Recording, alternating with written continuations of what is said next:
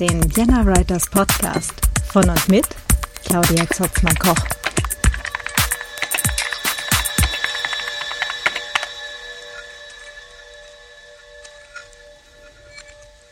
Hallo und herzlich willkommen zum Vienna Writers Podcast.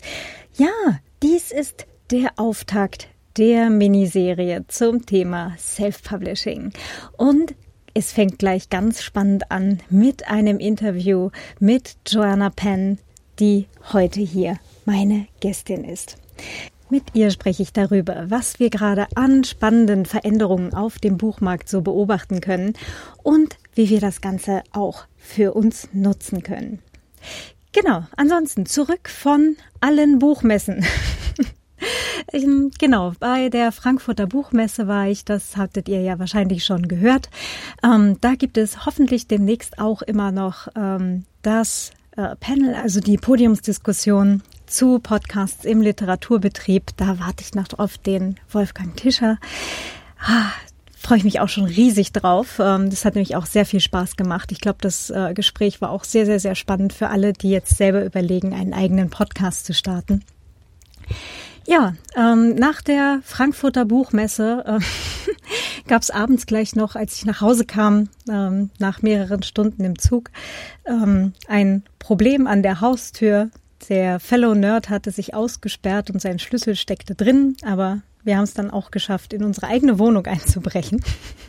Alle, die jetzt äh, wissen, dass ich schon seit Jahren immer äh, Lockpicking-Workshops äh, anbiete äh, bei der Kriminale und so und, und auch für die mörderischen Schwestern schon mal, ähm, die amüsieren sich jetzt wahrscheinlich sehr, aber ich kann mitteilen, ähm, das äh, war tatsächlich schwieriger als bei mancher äh, Seminarraumtür, die wir da äh, bei den Workshops hatten. Was ja auch sehr beruhigend ist, dass es im wahren Leben häufig nicht ganz so einfach ist, ähm, wie es in manchen Krimis immer so aussieht. Genau. Äh, danach bin ich dann quasi nachdem, nachdem wir brechen in unsere eigene Wohnung ein, am Abend, am nächsten Tag ging es dann direkt zur Privacy Week. Äh, da war erst Aufbau noch den Sonntag, dann sieben Tage volles Konferenzprogramm mit über 90 Workshops und Talks und äh, Kunstprojekten und einer äh, Film-Weltpremiere und ah, es war richtig, richtig viel los, hat auch wieder sehr viel Spaß gemacht, war super. Ähm, einige ähm, Highlights könnt ihr ähm, im Datenschutz-Podcast hören oder natürlich demnächst auf media.ccc.de nachschauen. Ja, genau. Und dann war jetzt schon wieder hier die Buch Wien. Ähm, Buch Wien ist ja auch, äh, also Buchmesse hier in Wien, äh, mittlerweile zumindest schon auf die Größe einer ganzen äh, Messehalle vom Wiener Messezentrum hier äh, angewachsen. Ähm, ja, das Ganze fing mal an eben als äh, Lesefestwoche und, und Bücherfest, was hier im, im Rathaus in Wien war, was natürlich vom Flair her äh, unglaublich gut zu Büchern passt. da war dann halt äh, das erste Jahr in der Messehalle und dann war das halt auch nur so eine halbe Messehalle und der Rest war dann so abgehängt. Hm, das war dann natürlich noch nicht ganz so geil. Mittlerweile hat es tatsächlich auch richtigen Buchmesse-Charakter. Also es wächst. Finde ich auch schön, finde ich cool. Ähm, es war dieses Jahr auch das erste Mal eine Self-Publisher-Bühne dort, ähm, wobei der Name jetzt äh, leicht misleading ist. Ähm, eigentlich war es nur, nur in Anführungsstrichen ähm, die Bühne vom ähm, vom äh, BOD-Stand, also Book on Demand, hatten natürlich einen Stand, waren dort mit mehreren Leuten. Ich bin übrigens sehr, sehr nett unterhalten äh, und was Neues gelernt. Da habe ich tatsächlich neulich hier was Falsches gesagt. Und zwar ähm, wurde mir von der Frau ähm, vom BOD äh, mitgeteilt, dass es tatsächlich so ist, dass man in einem Impressum im Buch nicht auf der Website. Website ist eine ganz andere Baustelle, aber im Buch äh, selber braucht man tatsächlich nicht die komplette Adresse angeben. Also ähm, wegen äh, Impressum im Buch äh, muss nur eben Copyright und Name des Verlags äh, hinterlegt sein. Wenn man das eben selber ist, dann steht da der eigene Name drin. Aber äh, man braucht keine Adresse, also auch keinen Impressumservice oder keine Privatadresse in Bücher drucken und auch nicht in E-Books geben wieder was gelernt. Ich, hab, äh, ich überlege seither, wo ich diese Information her hatte, nachdem ich es wirklich bei mir ähm, im Bullet Journal notiert habe. Ähm, es ist blöderweise halt auf so einer Sammelseite mit Infos und nicht äh, an, an einer, äh, auf einer Seite, wo ich weiß, ähm, wo ich diese Informationen tatsächlich aufgeschnappt habe. Ähm, auf jeden Fall alle merken, im Buch selber braucht man keine volle Adresse. Yay! ähm, auf der Website, wie gesagt, sieht das schon wieder anders aus. Da ist dann die Sache mit dieser ladungsfähigen Adresse und so. Äh, Impressum ähm, auf Webseiten und äh, Datenschutzerklärungen sind eine völlig davon getrennte Baustelle.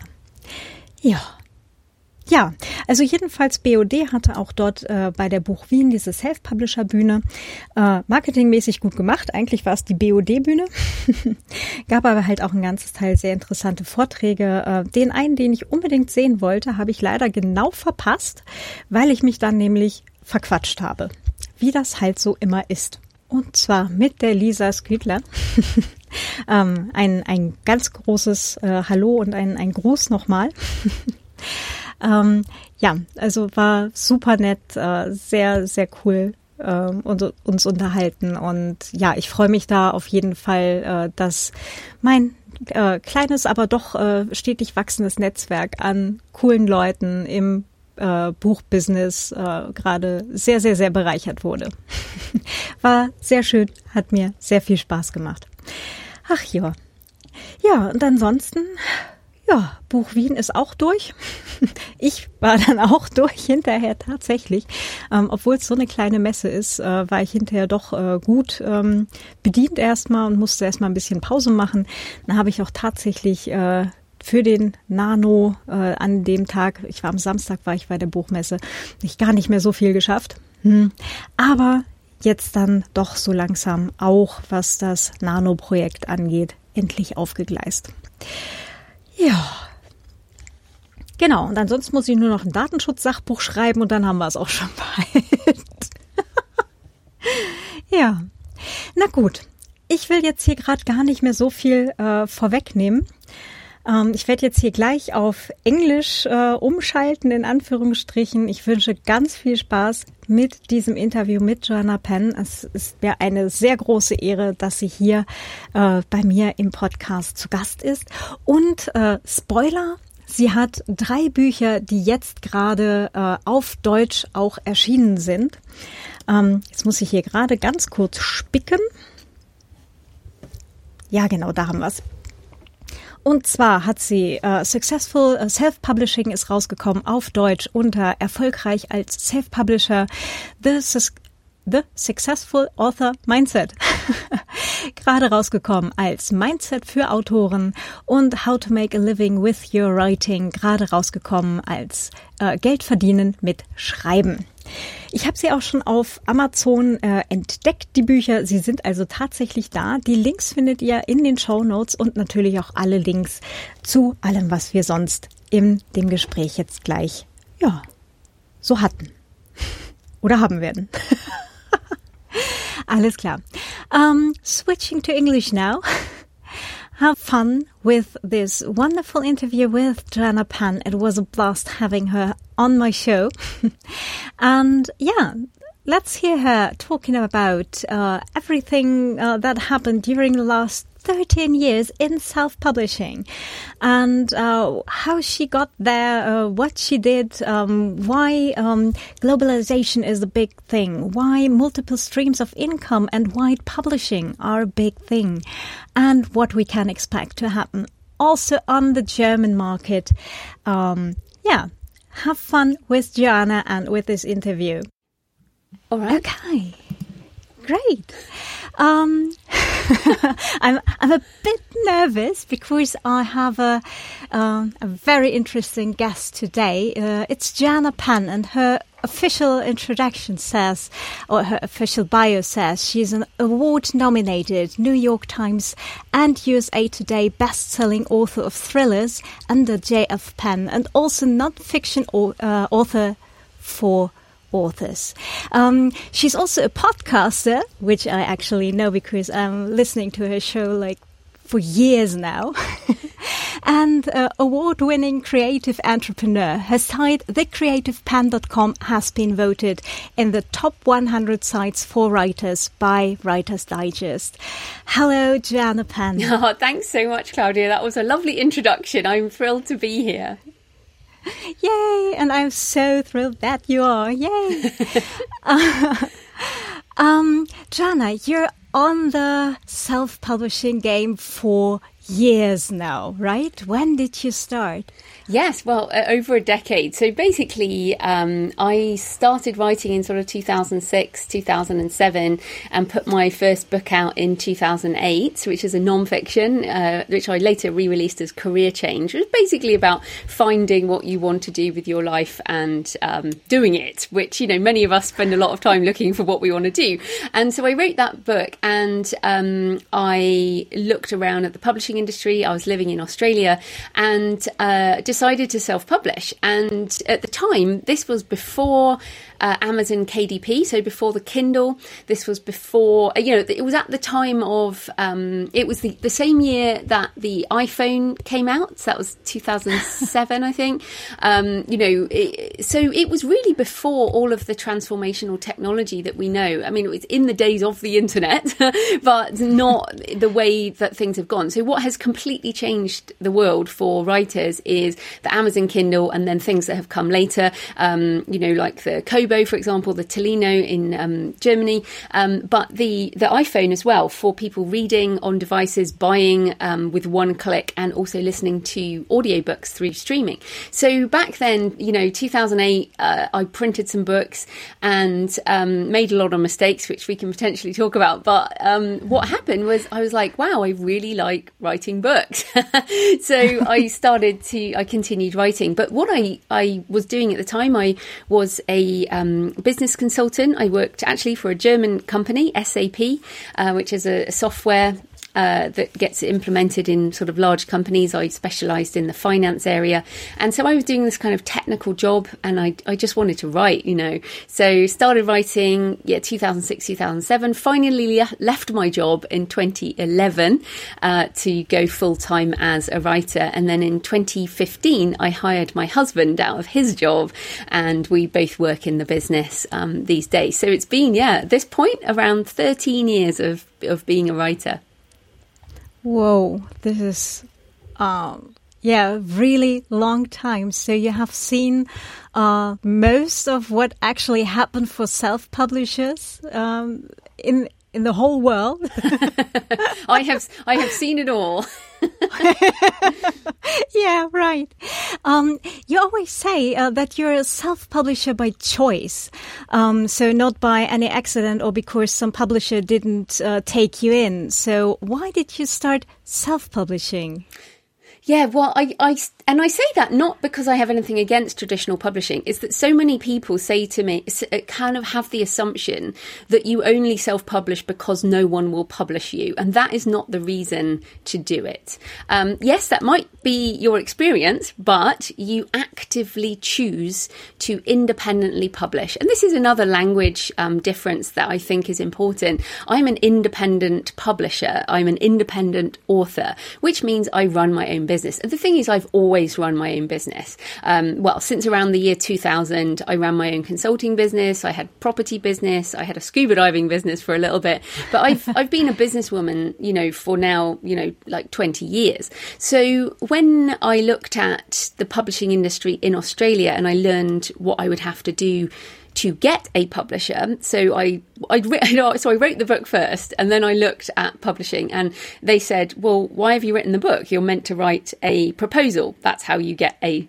non-fiction book deal. And i'm like well but i've already written a book. And they're like well you know if you now get an agent it's it might take six months to a year to get an agent. And it might take six months to a year for the book to come out. And then you'll have to do kind of six months to a year of marketing. And i'm like whoa what's going on here? We're talking about three years down the track. And i'm i'm someone who um, i have a bias for action. I like creating things. I like doing things. And i was like well why don't i just do it myself? And i can have it out in a couple of weeks time time.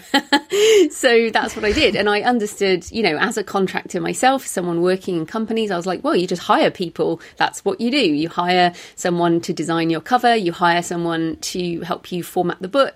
Like, this is not, you know, you go on Google, you find someone to publish it. This is not a big deal. So, as uh, actually, it wasn't a big deal even back then, um, but it was uh, print books, as, as I said before. So, it was quite a, a different process. But um, then what happened because the Kindle came in, what changed was I realized that this could actually make money. So that first book was definitely not about the money. It was about I really want to write a book and like discover what I want to do with my life. But in the process, I discovered I wanted to be a writer. So, but then the what happened with the Kindle, with the iPhone, with the internet, with global um, digital business is that I could see that writing and publishing books could actually make money, could actually be a business. So my businesswoman head said, right, well, why not take this quite seriously? And that's when I set up my business, The Creative Penn, started a blog and a podcast, um, you know, been podcasting since 2009. So, you know, really just, um, I chose, so I chose to self publish or independently publish because I wanted control. I wanted my own business. I wanted to make a living. And that was what I had in my head from day one. I want to leave my job and make a living as a writer. Um, but what I would say, because we're speaking, and of course you're you're bilingual, you you and you speak German and I don't, I am very interested in licensing foreign rights. So I am not saying I will not take a publisher. And in fact, I do have publishing deals in other languages, um, Korean, for example. I had one in German. Um, so I want to license my rights to publishers in other languages, but not in English because that's my business. Mm-hmm. And uh, you have all the rights in your own hands if you didn't give them away in English in the first place. So exactly, it's not yeah. not some publishing house who's um, licensing, but it's yourself. Yes, and, and that's a really good point to make and very important uh, to your audience, particularly, um, or in fact you yourself, because I know you, you have publishers, um, is that when you do a, a, book deal with a publisher, they will often um, they will often take a lot more rights than they are going to exploit. And audio rights are the big thing that people are coming up against right now. Most authors have signed away their audiobook rights, and most um, authors do not have their books in audio because mm-hmm. the process of getting a book into audio is more expensive, an author might find that they sold the rights to the publisher, but the publisher is never going to make that book. So that's a good example of um, a contract that should have been negotiated differently. But equally, many publishers want audiobook rights because it such has such potential now. Yeah, that's right. And I just had one of those discussions with a publisher right this year. Yes. there we go. And of course, authors want the rights back so that they can make those audiobooks. And publishers are saying, well, we might do it eventually. yeah, eventually, like in some years' time. But it's like, uh, I think it's four years. When, when those rights are not uh, exploited in four years, then uh, the author can take them back. Well, that is a great point, and that would be my recommendation to anyone listening who wants a publishing deal in any language for any format. Is put a time limit on it, and most foreign rights um, deals have a three or seven or maybe ten year license, and as you said, that's a four year license for audio rights, and the author needs to keep an eye on the date when that becomes available. Then they need to tell the publisher they're taking those rights back. So it, it, I think the important thing here is you. Yes, you you'll make mistakes. Everyone makes mistakes, but you know we have a long life. so you can do you you know you can change things. For example, um, someone pointed out to me that uh, you know we might have um, tourist trips into space within our lifetime, which you know you mm. and hmm. I probably will be in our lifetime. So audio rights at the moment are generally for terrestrial, you know, on Earth um, territories. But what about listening on your way to space? Now you might laugh at that example, but why not? You know, really interesting. Yes, of course. And we've seen change so much in the last 30 mm. years. Um, here, people from Germany fall uh, of the Berlin Wall 30 years ago, and so much has changed uh, since then. It's technically a completely different society in which we live in. So, yeah, it's not uh, not so far away, actually. Yeah, and I think that's a really important point. A lot of people in publishing, for some reason, and many authors, still have the mindset of what things were like 30 years ago or even 10 years ago, right? Mm. I mean, I still have to explain to people about um, print on demand or about, you know, that listening to an audiobook is the same as reading. It goes into your brain just, you know, in a different way, but it's still your brain mm. and it's still the words. Uh, you know, there are things that our be- we do with our behavior, like buying stuff on the internet. That's, you didn't do that, you know, mm. 30 years ago or 10 years ago or maybe 15 years ago, you know. So things have changed, and that's what authors have to understand things have also changed in the publishing world. So, um, as of uh, you know, at the moment, uh, well, you and I we're podcasting, right? So, my podcast has been downloaded in now 221 countries, oh, which yeah, exactly. Which I can't list. I, I, do have a world map on my wall, but you know that's that's pretty much every country in the world. And my books have sold in I think eighty nine countries at this point. Um, and that most traditionally published authors have not sold books in 89 countries, and that's mm. just in English. So this is what we've got to think. We we are in a world where things can be done differently. What you have to do is help your mindset kind of catch up to that reality so that you can take advantage of of what what we can do now yeah and it's um, it's part of uh, what you always say uh, part of the multiple streams of income to to see um, where can we can we have a foot on the market? Uh, where can we have a, an additional format or um, yeah, another license and so on? So this wide publishing is a is a really big thing, I think, which did not yet really arrive on the German speaking market.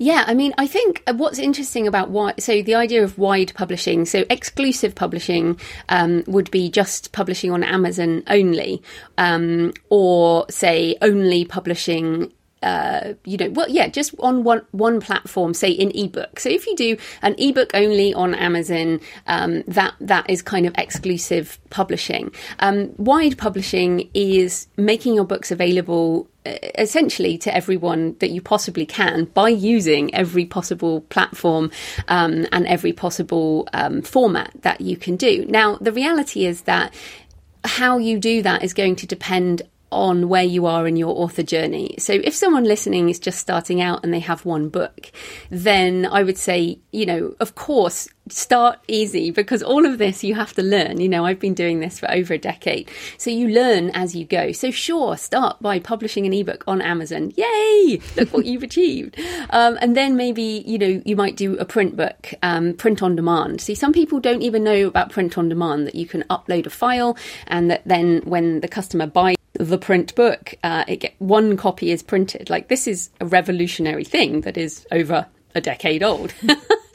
um, so yeah, so why? But so start out that way. And in fact, I say to people, you need three books at least in a in the same market under the same name, preferably in the same series, before even looking at wide publishing, because you have to consider marketing. So maybe we'll come back to marketing when we talk about my German books and my choice with publishing in another language, which is completely different to how I am publishing in English. So, what, and this is another really important point. People assume that how you be an author, how you are an author, is the same. For everyone. But what's interesting with independent authors is that there are more and more and more different ways to run a business. So, you know about my business. You know, I'm an author, I'm a podcaster, I do affiliate um, sales like commission on software that I use. Uh, you know, I have author training courses. I do, I'm a speaker. You know, I do lots of different things. I don't just write um, sit there and write romance books, for example. But some of the highest paid authors in the industry right now are just sitting at home writing romance books and putting them on Amazon. So it's partly who you are as a person, it's partly what you want to do with your life, um, and you know what you love to do. You know, hats off to those romance authors who you know we saw a lot of them at um, Frankfurt Book Fair. Mm, that's right. And um, there's so many possibilities that we now have like uh, 13 years into the market now. So um, you uh, already said Amazon, so we have the possibility to uh, book ads on Amazon as a self-publisher, which is a pretty new thing, I think. Yes, it's actually, as we speak, is only about three weeks old. so uh, around October 2019, um, Amazon opened up ads on the Amazon.de store, uh, and this this is a really um, big deal because what it enables is uh, marketing on that store, which uh, up until now has been available to a very select group of people, but is now available to every author. And all you have to do if you self publish is go onto your Amazon KDP dashboard and click the um, sort of advertise button, and it comes up. And in fact, this is what I will be doing uh, this week, in fact, um, to advertise some of my books um, in German. So yes. you're right. Things, and also you've got um, lots of other things have sprung up. I think from what I could see in in the German market that people can use to do.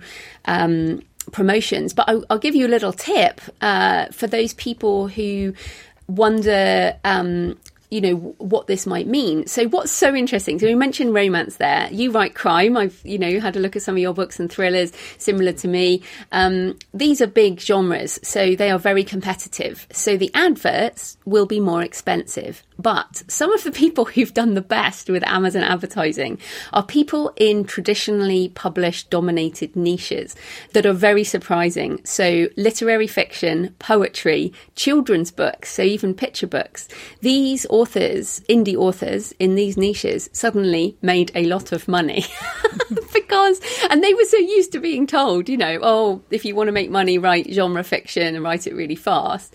Um, they, you know, someone with uh, a series of literary fiction books found she was able to make good money bec- by paying for ads because no publisher was paying for ads in that niche and very few independent authors were willing to pay for ads uh, for literary fiction or children's books, etc.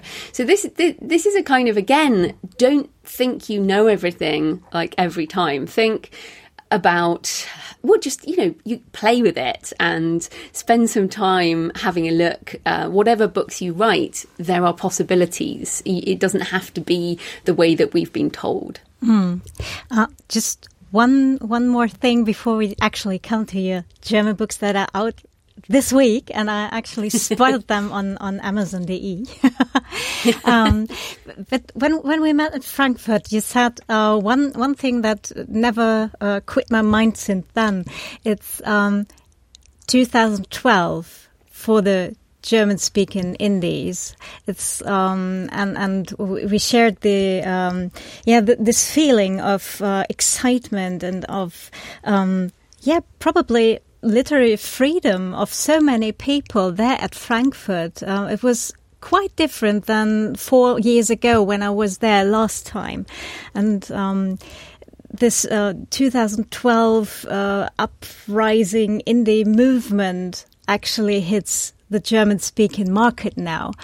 And um, what do you think will uh, or can we expect to happen if it's slightly moving in the same direction than uh, the indie movement uh, when it hit uh, the US and UK.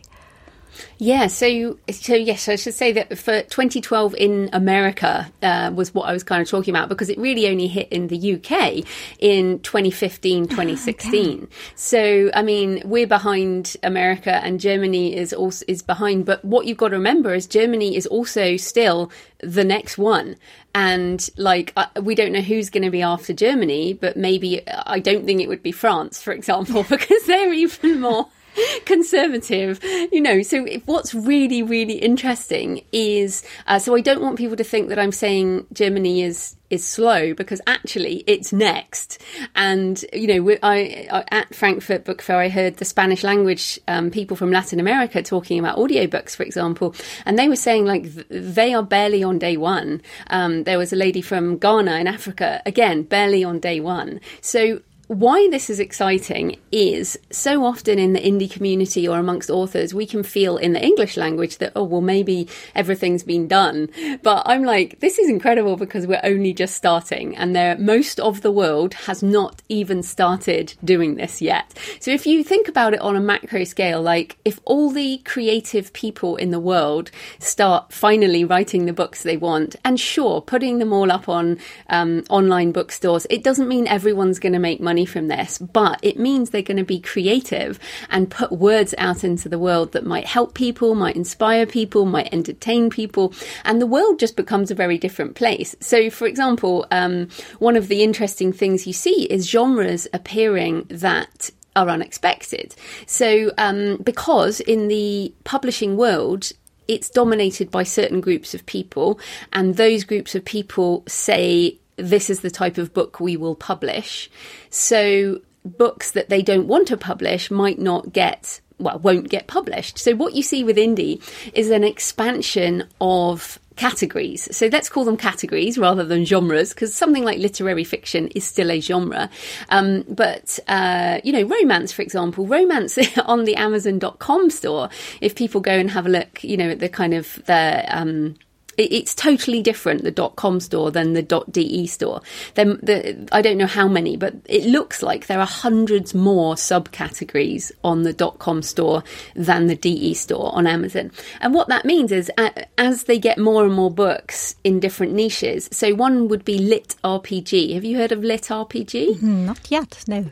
okay, so lit RPG is basically so RPG is role playing games. Mm-hmm. So lit RPG is books about role playing games, which an incredibly popular genre that has appeared through Kindle because there was no publisher kind of writing. This is kind of um, books about, you know, you're a character and you're a character in a role playing game.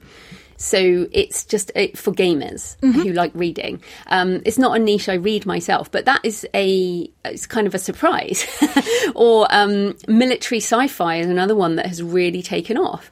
Um, so there are all these different uh, subgenres that have appeared. So I would expect that to happen in the DE store.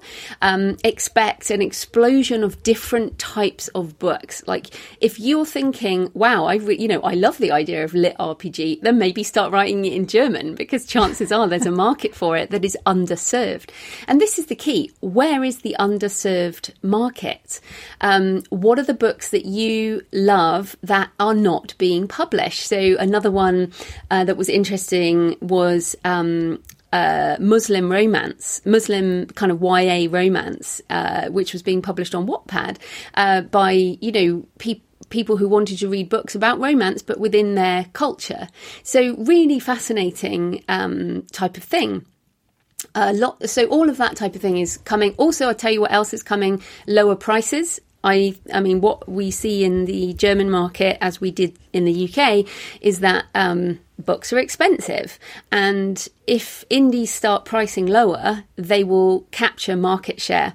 So, what has happened for traditional publishers in romance, particularly, is most of those niche publishers have gone now because the authors are have pretty much own the niche. Uh, so it will definitely start uh, impacting prices um, and then, of course, audio. Um, there is no ACX at the moment available to. Um, I'm having this problem right now. Uh, German narrators in Germany cannot use ACX. Mm-hmm. So, an ACX is the kind of self publishing platform for audio. Um, so once that arrives, you're going to start getting audiobooks too. So very exciting. Um, there should be, um, yeah, we also have Findaway Voices. So in, from Germany, we can use Findaway Voices. I actually did that with the first of my three books already. And um, the Kobo uh, audio um, audiobook platform uh, will hit the German market at some point soon, I guess. Yes, um, the, I think the difference is, and of course, I use Findaway; they're absolutely brilliant. But what what ACX offers the um, indie who wants to uh, make more money is exclusivity mm-hmm. on ACX for audio, and you can make more money and you can have promotional codes. So again, if you're just, you know, if you've if you've got a business plan for a long term business model that is based on reaching the world, then using these wide platforms is fantastic. But if your plan is to um, write books faster, get them out, and make the most money, then using the exclusive platforms can be a really good idea. Mm, yes, of course. But um, not yet. Hopefully soon. Not yet, but soon. it must. It must be soon because the fact that they've put Amazon ads into mm. Germany means that there must be a market. So um, this, I think, this will change in 2020. Has to be. Hopefully, I'm. I'm really, really curious what will come. Um, by the way, Amazon DE, and uh, you have three books coming out in German right now literally now. So congratulations. Yes, right Hooray. Thank you so much. And as I said to you, like I'm, I'm not even going to pronounce the titles um, because I, I just, my German is terrible and I just have to apologize to everyone um, for that. Just terrible British person. ah, but I can, I can help you out there. So um, you have the successful self-publishing, which is the erfolgreich als uh, self-publisher. You have the uh, Successful Author Mindset, which is out as Mindset für Autoren. And you have the uh, How to Make Now, How to Make a Living with Your Writing. Geld verdienen mit Schreiben. Sorry, this is oh, uh, how to how to make so money would be Geld verdienen. so how to make a living with your writing, which are actually the three books uh, that that I was uh, working through when I decided to go into self-publishing myself or uh, Oh, fantastic. Yes. Well, and that's really interesting because this is what I decided, why I decided to go this way is um, this last year, 7% of my author income, my book sales income was from Germany um, and uh, possibly Austria as well, obviously, because that's where you are right now. um, but the, um, but these are books in English. So I was like, wow, that that is a change. The previous year it had only been under 1%. So what happened was um, the change in popularity of self-publishing, but also that people are buying books online because my books are not in German bookstores. So that was the change. And I, what I did was I looked at the top selling books in English and those are the ones that I got translated. So that's good, isn't it? That works. yes. and as I understood it, um, you also um, had someone translate them, um, who is uh, a pro on the German market, and uh, the the content was also adapted so it actually works for people on the German market, right? Yes, so this is really important. Uh, it's called kind of localization of content, and um, you know, we, uh, unfortunately, I can't I can't give her details because she's um, gone off on maternity leave. So I was like, "Can I talk about you?" And she's like, "Well, if people email me, I'm going to be out of action for a while." but uh, you know, her details are in the back of the book, obviously. But um, yes, yeah, so she's basically helped me um, with uh, the editing and also the localization. So, for example, at the back of the um, self publishing book, there are all German specific uh, resources for both self publishing, but also book marketing and, um, you know, other things that are, are Germany, German language uh, specific. Really cool. So everyone who already has the book in English and is on the German speaking market should also buy the books in German then. Absolutely. of course. And and while we're here, I guess we should say so these are exclusive on Amazon. Um, so this might also help people with a kind of decision on this. Basically, I because I don't speak German, I don't have any other way of of marketing my books um, that does not involve something that is automatic and easy. so basically, if you put the books exclusive on Amazon, you get some built in marketing as part of the KDP Select algorithm, let's mm-hmm. call it. Um, you also get five free days. So um, I will be putting these books. Uh, I, I, can't say when, but you know, at some point uh, they'll be free, and I'll do some promotions. Um, and of course, if, if, people listening, you know, if you'd like a review copy, you can always email me, Joanna at thecreativepenn.com, um, because I'm always looking for reviews. And th- but the thing is, you know, the Amazon ads, which are pretty amazing now, they have an auto auto ad campaign. So I don't even need to speak German to do advertising. I just select the book, select my budget. So let's say five um, euros a day, and then I say, right, go put the book in front of people who might want it. Um, so if you, and of course, you can do Amazon ads even if you're not exclusive. But what people find is that um, you get better returns if you are in KDP Select. Again, everything varies. You can't replicate the same example. So what I'm doing is probably for the first year, I will do um, exclusivity, and then I will revisit the situation and look at whether I should go wide um, with other options. And hopefully by then we'll have the audio available and uh, and that kind of thing. Which is actually how uh, people starting out uh, with their very first book would probably do. Exactly and this is the point i because i you know i don't speak german i don't have the I mean, in English, I have a podcast that gets downloaded around the world. I have an, a built in marketing mechanism for my books, like you have this podcast. So basically, if you don't have any other way to market your books, then, you know, exclusivity is a good idea. Um, and if you don't have very many books in the first place, but once you have, like, in English, I have 32 books and I have loads of ways of marketing. So you know, in English, I'm definitely wide, but in German and like Korean, my Korean book is uh, is exclusively in Korea. okay. you know, this type of thing is fine. So do things differently depending on what you were able to do with marketing. Mm. As it would be like, um, I just can't only model what you're doing or what some other author is doing because I always have to, to look out how are my books fitting into the niche? Uh, how is the, the model fitting for me and so on?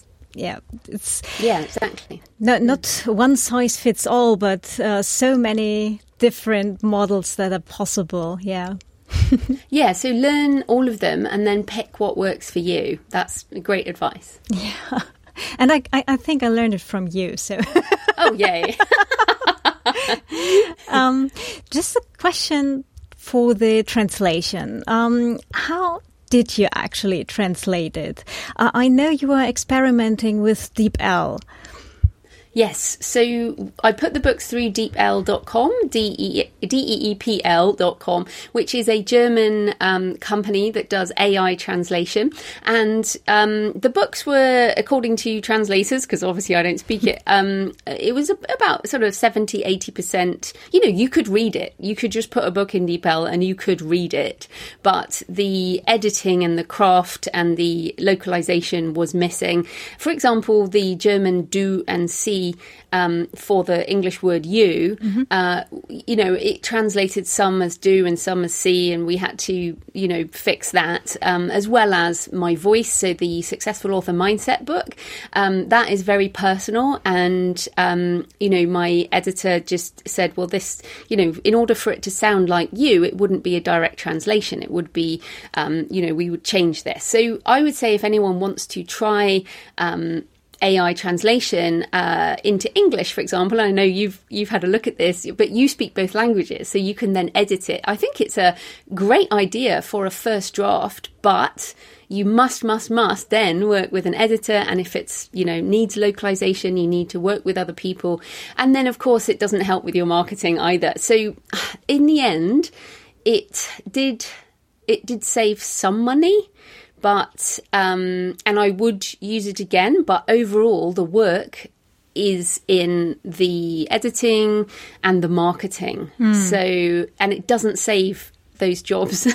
so, no. so for now, I'm actually looking more to do licensing deals in German. I don't know if I'll do any more um, myself in German because of the amount of time it takes. So it's possible that I will um, work, you know, I'd, I'd rather do um, almost like joint deals with other publishers in languages other languages rather than uh, go through that editing process myself mm. again. Yeah, okay. but someone like you, it would it would work for because you speak both languages. Um, I actually tried it with the with the first uh, of my three novels, and I, I put it into DeepL, and um, I know you know it because I sent you the first scene, and just mm. for for comparison, how it came out, and um, for me, it sounded, or, or, the English sounded very stilted because I think German is a very stilted language already, um, mm. and it just comes out like that in the English version then too. So uh, no, you can't just publish it like yeah, it you is. can't just stick it in. No. Yeah, but what I would say is I only did non-fiction. I was not going to even try fiction because I, I agree. I, I think fiction is very different type of mm. writing to non-fiction. So I'd suggest to people that non-fiction might be the way to go. Um, you have a non-fiction book, don't you? A privacy one. Uh, yeah, just uh, writing on it. Um, not as we speak, but as soon as we finish.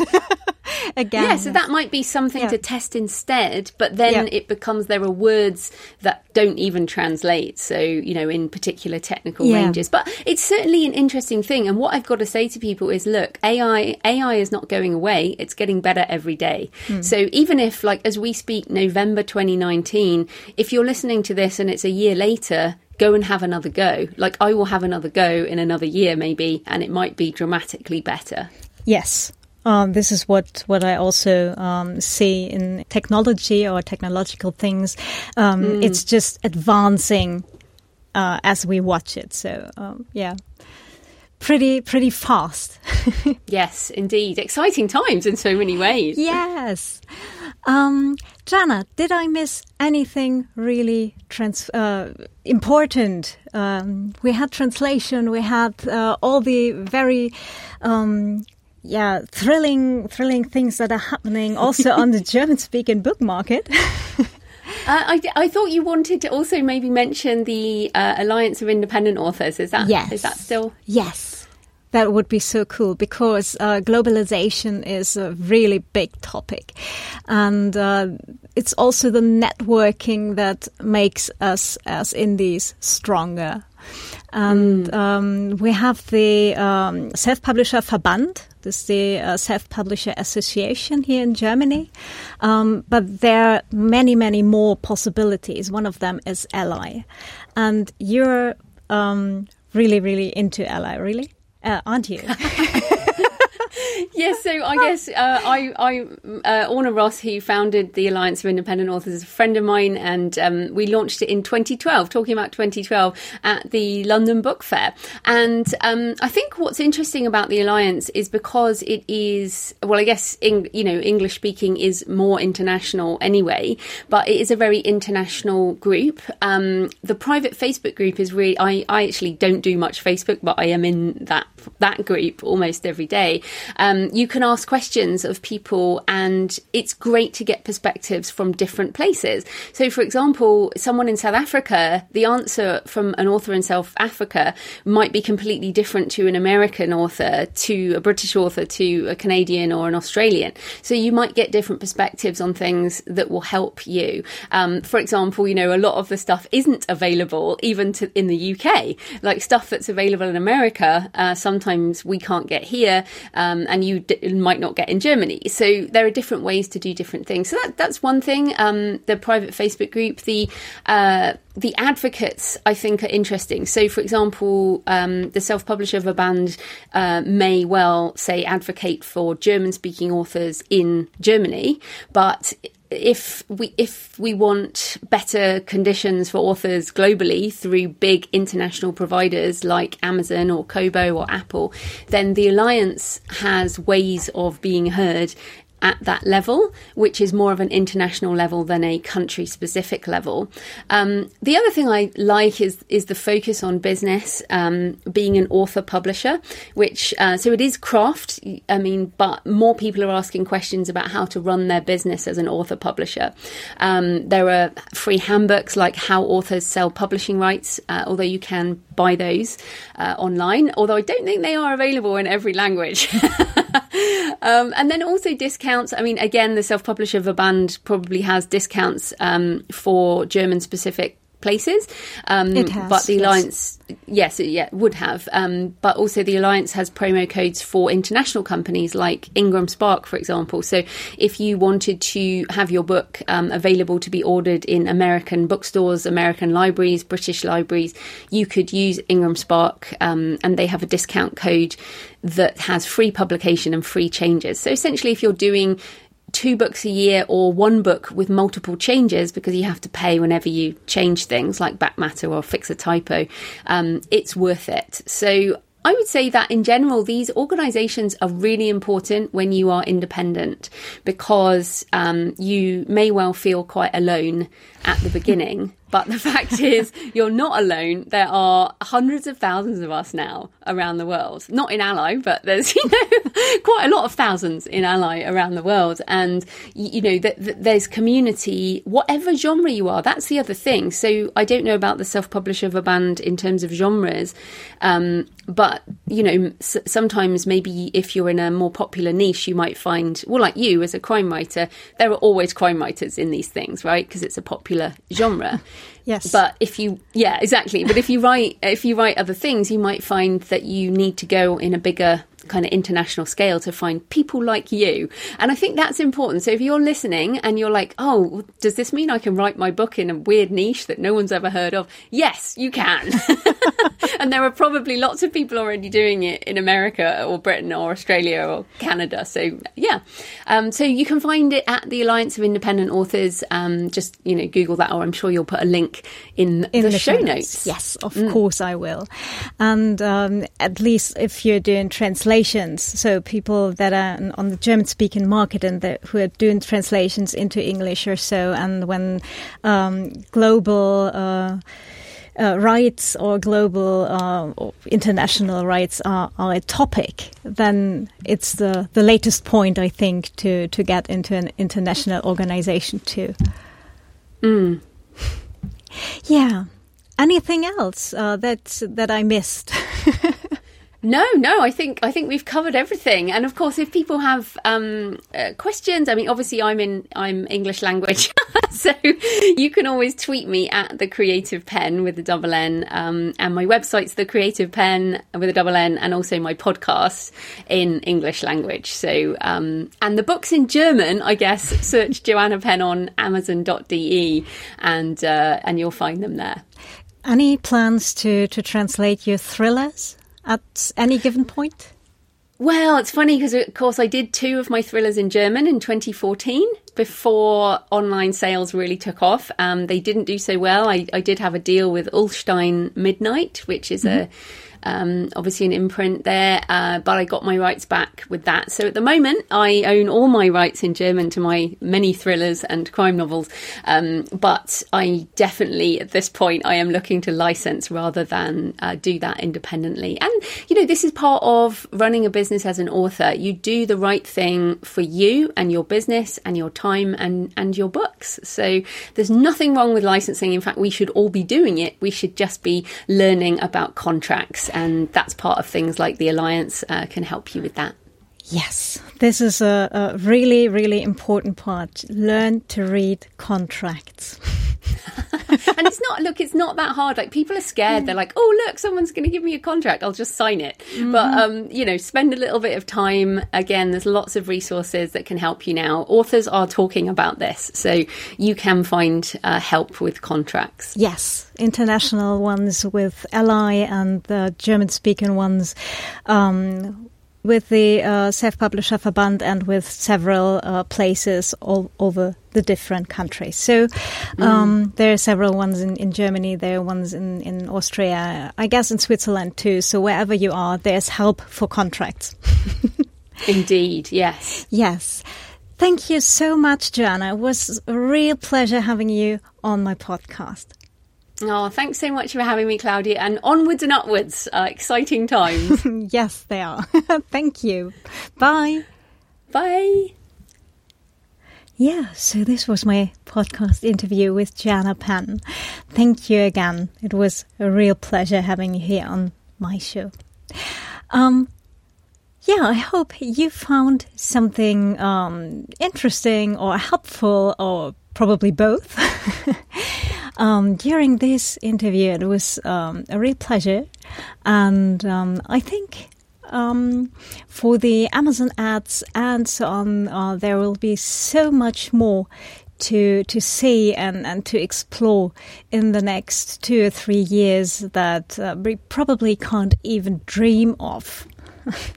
um, right now what will come to the German speaking book market. And I'm really, really curious and, and can't wait to see it. um, I think it was a, a, a Hagrid um, quote What will come, will come, and we'll see it when it does. yeah. You find all the links, uh, what we talked about, and uh, the links to the books and everything else, um, all the wonderful sites and, and uh, thrillers from Japan in the show notes. Um, oh, right. Um, if you want to support the show, uh, you have the uh, possibility to do that via Steady. It's steady.fm slash Vienna Writer. And all the other possibilities um, you find on viennawriter.net slash spenden, as in donations. okay, so now have a wonderful day. See you soon, or talk to you soon. and read something very, very beautiful. Bye.